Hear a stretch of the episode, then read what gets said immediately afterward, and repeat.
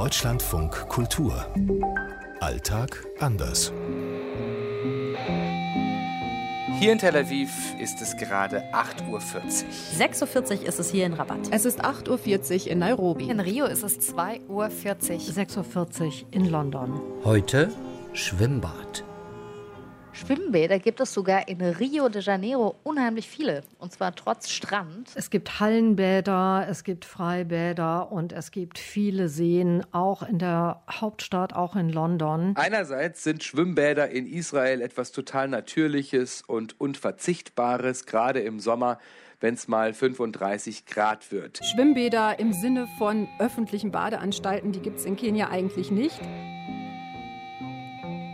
Schwimmbäder gibt es in Marokko. Hier in Rabat gibt es ein sehr großes Schwimmbad, in das man rein kann. Das kostet auch nicht besonders viel. Aber natürlich alle Städte, die am Meer sind, da ist das natürlich viel, viel schöner, sich in die Wellen zu stürzen, anstatt in einem eingepferchten Becken mit noch, was weiß ich, wie vielen Menschen zu sein.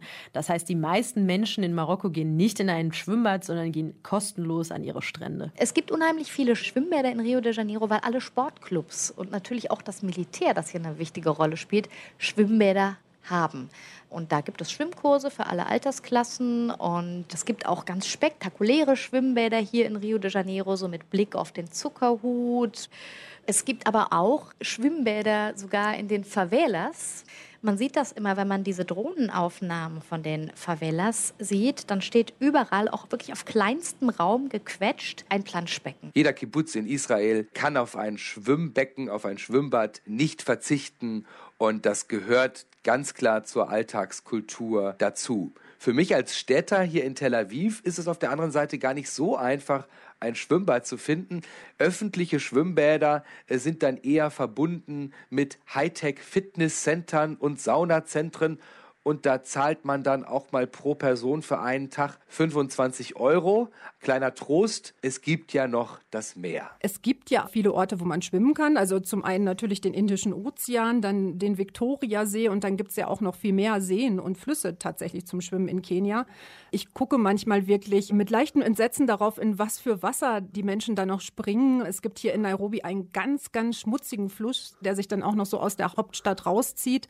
Und da schwimmen die Menschen tatsächlich noch. Und das ist ein Fluss, wo an einigen Stellen wirklich schon Seifenblasen aufsteigen. Da juckt einem die Haut, wenn man sieht, aber ja, die Menschen machen es trotzdem. Die Engländer schwimmen gern. Sie schwimmen auch bei kaltem Wetter. Also Winterschwimmen im Freien ist ziemlich populär.